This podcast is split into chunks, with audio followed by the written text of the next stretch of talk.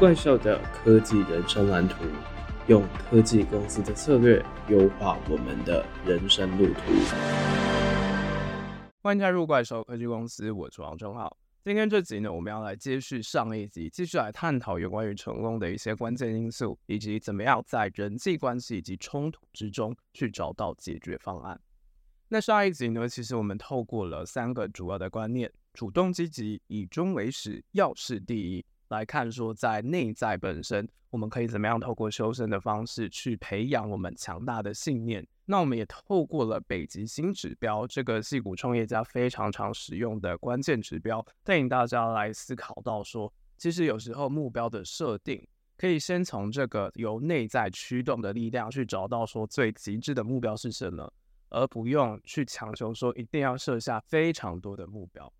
那接着呢，我们要来继续聚焦在公众成功的部分，就会来探讨有关于三个最主要的议题：双赢思维、知己知彼以及统合纵效。那在讲到这些议题之前，我们先进入工商时间，就是要来跟大家宣布，我们怪兽科技公司的 YouTube 频道已经上线了。在 YouTube 上面呢，我们就会来看大家分享怪兽科技公司一路以来的精彩节目以及专家访谈，让你回顾一下我们在怪兽科技公司当中其中一些非常厉害的人他们的分享，还有他们是怎么样去面对自己的职涯，以及如何学会把这些东西用到他们的工作上面来。我们过去就曾经邀请职涯导师，以及曾经在脸书担任产品经理，现在是戏骨创业家的戏骨阿雅，然后还有在台湾的系统分析师，同时也是用逻辑改变世界的制作人的 Vina，以及商管背景，参加过非常多不一样的科技相关的商业竞赛，然后也在去年获得北强创客松的冠军队伍，其中的领导者 Kelly。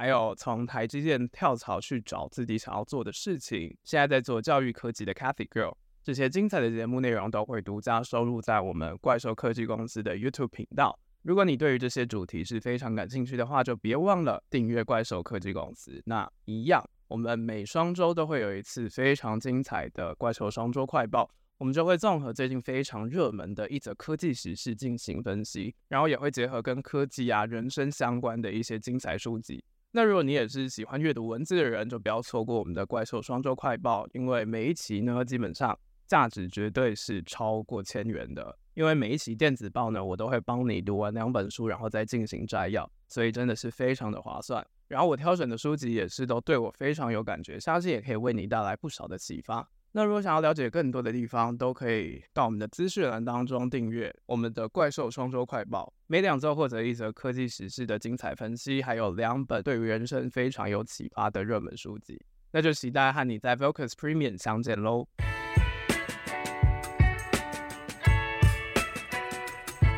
回过头来，我们先做一个 overview，也就是我们在追求成功的路上，其实就会发现到人和人之间的信任是非常关键的因素。因为不管是在我们的个人生活，又或者是职涯上面，其实双赢思维这个 win-win way 是非常重要。它其实有一个很大的核心，要透过合作的方式去创造最大的价值。像是微软积极的去创立各种的生态系，进行生态系的合作，就是其中一个例子。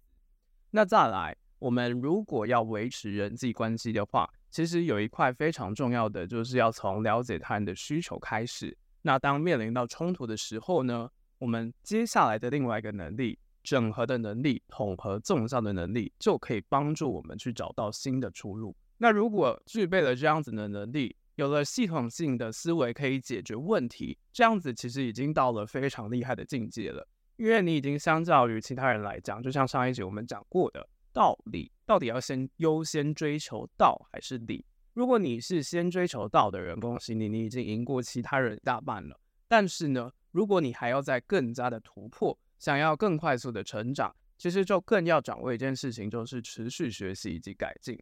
那在追求这样子的卓越，以及想要达成我们理想生活的过程当中，其实我们就可以分阶段来进行。因为其实就像我们之前说的，人如果要活得精彩，要有一个理想的人生，其实是必须要做到圆满平衡的。但是这个平衡其实非常的现实，我们是没有办法同时去顾及到所有的面向，所以我们变成是说要选择折中方案，就是可能我们在第一年我们要做的事情就是先顾好我们的经济状况，第二年呢，我们顾好我们的兴趣嗜好，到第三年呢，持续的累加，可能再扩及到我们的梦想，透过累积的力量，进而让全部的能力都可以达到趋于平衡的状况。这个其实就回归到我们在不同的阶段，其实首要的目标是不一样。但是不管怎么样，我们放大尺度来看，其实所有的东西如果都能达到，我们自然就可以活出我们自己想要的人生。那当然，这个目标呢，我们就必须要先从小规模、小规模的开始冲刺起来，并且在每个阶段进行检讨和改善。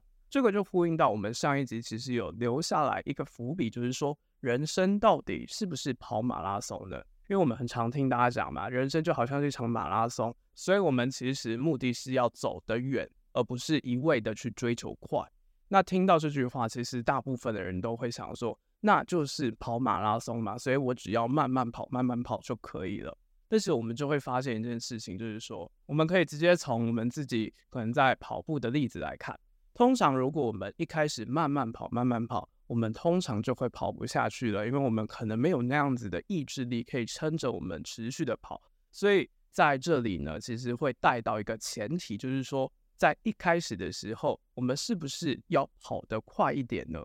那这个跑得快一点，是不是就代表是说，我们必须要先设立那个方向呢？我们是不是要先设立一个方向，才知道我们到底要跑到哪里去呢？所以在这句话当中，其实我们还有非常多是值得来去探讨的。那在之后呢，我们也会进行更加详细的分析，说到底人生跟马拉松的关系是什么？因为这句话其实只说对了一半。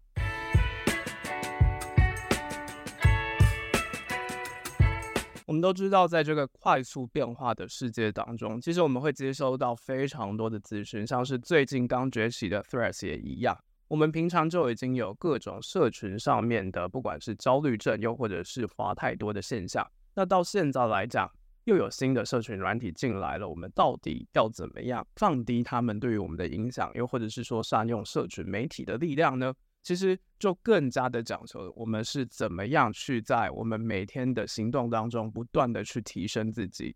那接下来呢，我们就要回归到如何去影响外部。那首先第一个能力就是双赢思维，怎么样透过团队合作的方式去创造最大的价值。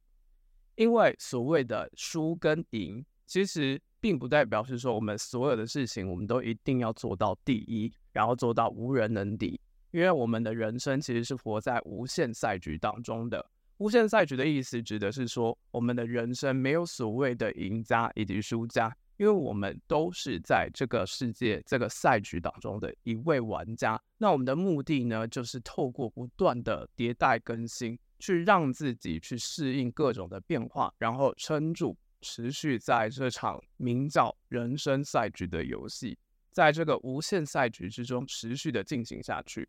那所以就可以得到一个结论，就是说。赢其实是和我们内在核心价值是去取得平衡、取得和谐的。所以，其实换到双赢思维来说，如果我们没有办法做到对自己和别人的承诺，然后去坚持我们在前面已经先讲过的个人的使命，那这个承诺其实就会对于我们来讲是比较没有意义的。因为我们如果没有办法连自己都顾好，我们根本是没有办法做到利他的。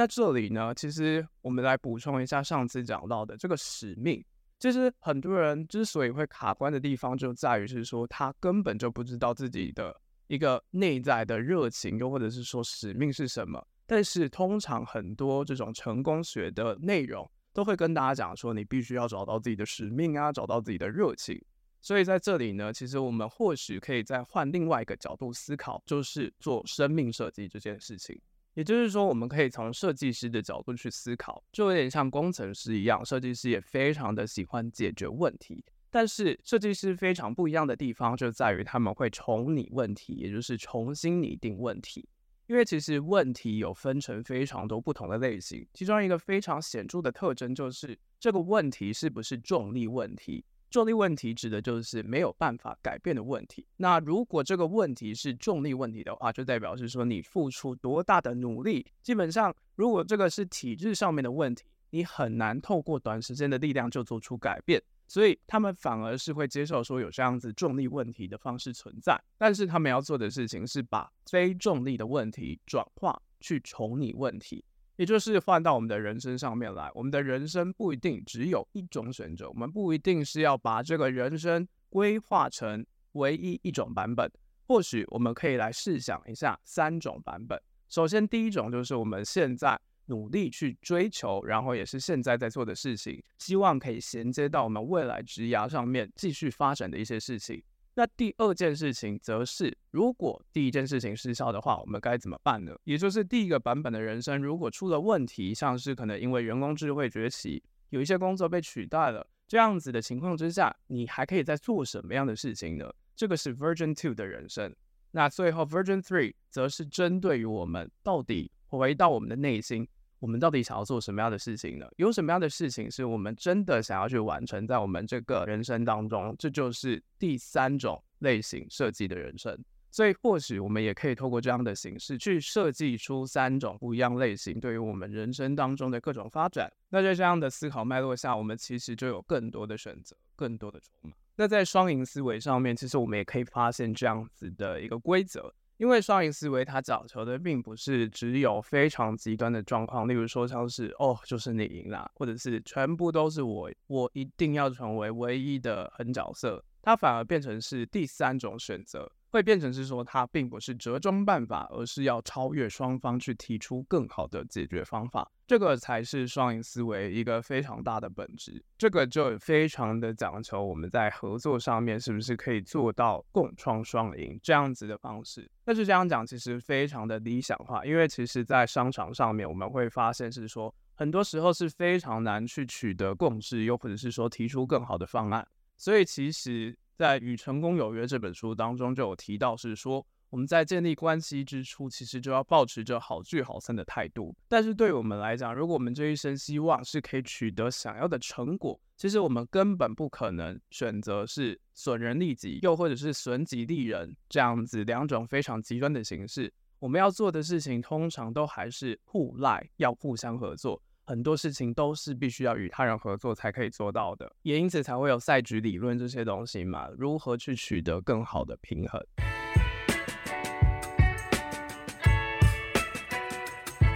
那讲完有关于双赢思维之后，接着下一个更加进阶的概念就是知己知彼，要怎么样去维系人际关系的和谐？像我们刚刚讲的，其实在人生当中，我们要尽量去摒除的就是有限赛局的思维。因为就像是我们怪兽科技的人生蓝图第一集就提过的，和其他人竞争，我们永远竞争不完，因为永远人外有人，天外有天。但是最高的竞争力其实是根本不需要做到竞争，但是要做到这一块呢，其实我们就非常的需要去了解到底在不同的层次上面，在不同的阶段上面，我们需要付出哪一些努力，就好像是说。我们虽然握有一些可以帮助我们成功又或者是成长的方法，但是如果我们在错的阶段去使用的话，其实这些策略反而就不会让我们加分。那在策略学当中呢，其实就有提出的是静态版跟动态版的，我们称之为七大市场力量。那如果你对于这个主题有兴趣的话呢，就赶快来我们怪兽科技公司的 IG 来看《七大市场力量》这一本书。回过头来，到底这个知己知彼需要做到的是什么事情呢？其实他讲求的概念就是说，我们必须要去重视那些我们在做自己的时候，自然而然就会靠近我们的人，而不是去服务那些我们必须要去改变自己才能迎合讨好的人。简单来讲，就是要充分的发挥物以类聚的概念。这个其实就回过头来去想啦，到底我们可以吸引到哪些人？其实就是你呈现给其他人是什么样的样子，那。会被你吸引的人，自然就会靠向你来。也就是说，换另外一个角度去思考，如果你想要跟其他你认为是非常向往的人当朋友的话，反而就变成是说，你们要在同样的频率上面能够对话，然后可以理解彼此，这样子才有办法发展长久的关系。所以啦，这也就呼应到我们做人的品德以及成就，因为成就其实就是告诉我们说，我们这个人有什么样的能力。但是如果你要跟别人当朋友，然后建立关系，其实这个关系反而展现的是你的人生观，你对于人生的意义。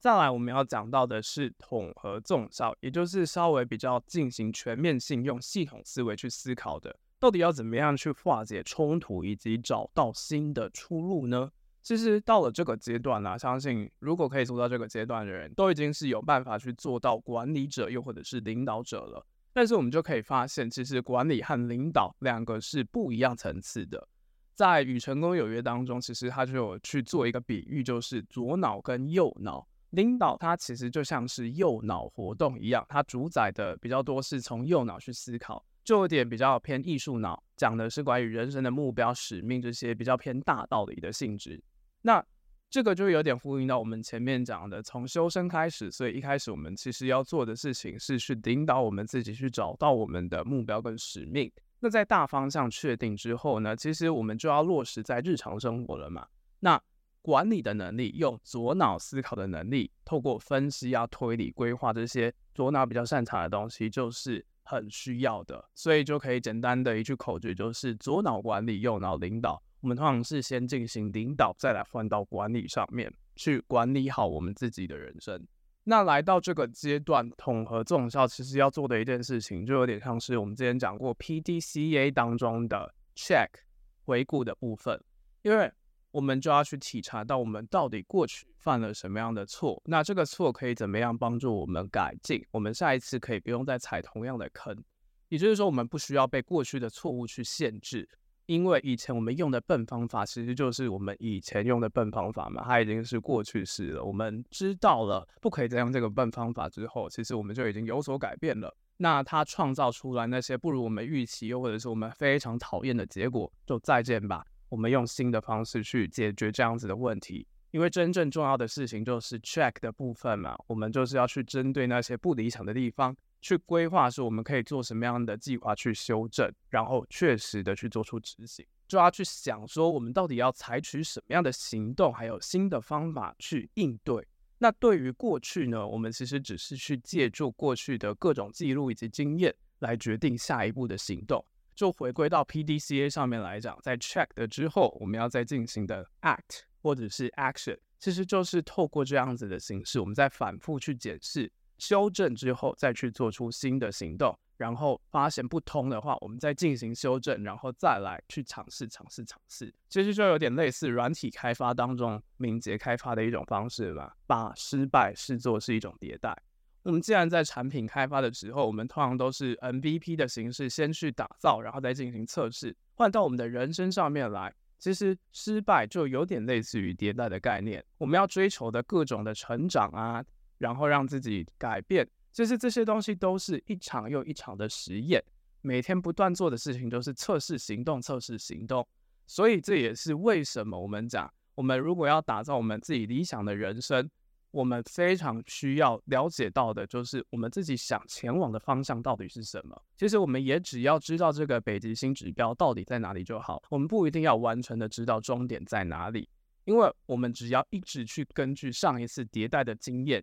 去选择一个我们认为是正确的方向，就可以继续前进了。这就是关键，不断的继续前进。这个方向呢，其实已经可以让我们去做出下一个决定了。我们要做的事情呢，就是继续迭代，继续实验，让自己去学习失败当中的一些经验。成功的话，则是我们在尝试这么多之后得到的一个结果。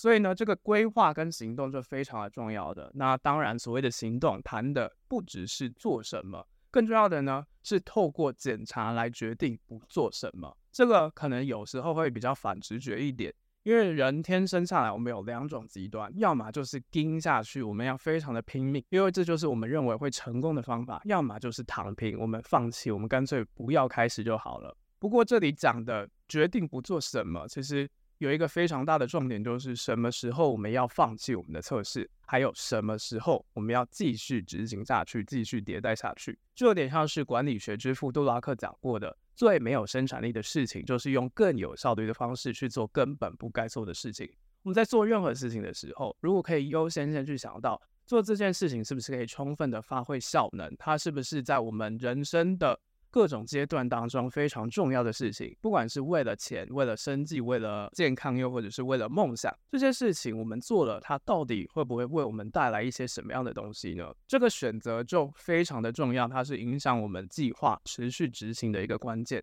也会让我们在做的过程当中去了解到自己到底不要做什么样的事情，透过一次又一次的尝试啊、失败、检查，然后再继续尝试。快速的去放弃各式各样不适合的自己，那剩下来的，然后你也可以继续坚持下去的事情，就是你想要继续完成的事情了。